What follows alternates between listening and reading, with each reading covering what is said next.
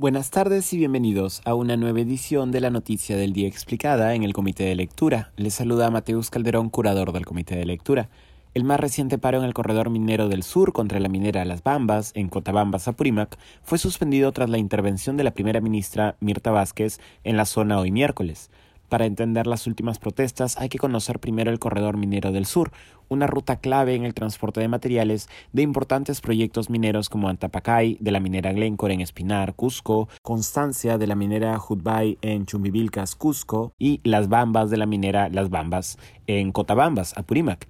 El corredor minero del sur atraviesa tres regiones, Cusco, Apurímac y Arequipa, y más de 30 comunidades quechuas. Las protestas no son recientes, aunque muchas de ellas se han visto reactivadas en los últimos meses debido a la expectativa de cambio social y renegociación de condiciones económicas con las mineras generada por el triunfo del presidente Castillo, quien obtuvo una abrumadora victoria en buena parte de la Sierra Sur.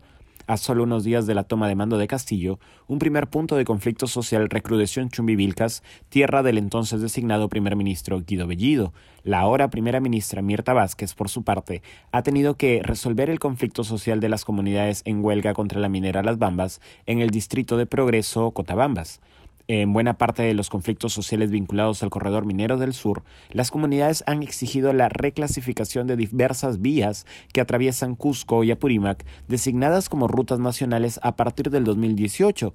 Tal designación, argumentan las comunidades, les resta autonomía, Además, reclaman el polvo del transporte pesado que transita por las vías afecta a su producción agropecuaria.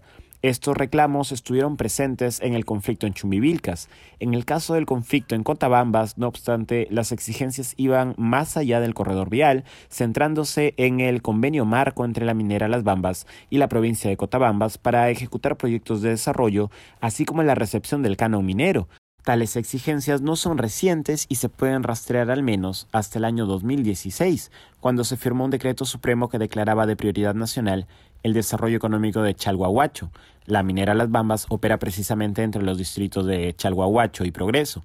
Hace 10 días, el conflicto se reactivó con un paro indefinido y se solicitó la presencia del presidente Castillo y de la primera ministra Vázquez. La primera ministra Vázquez acudió a la zona hoy por la mañana, junto con el ministro de Energía y Minas, Eduardo González, y los viceministros de Economía y de Transportes, para establecer un diálogo directo con las comunidades en huelga. Tras varias horas de conversación, se estableció un acta de compromisos de seis puntos donde se establece que Cotabambas empezará a recibir canon minero a partir de enero del 2022. Además, el Ministerio de Economía y Finanzas establecerá una partida presupuestal para la conclusión del Hospital de Tambobamba, así como para diversas obras comunales. Las conversaciones, no obstante, no acabarán allí.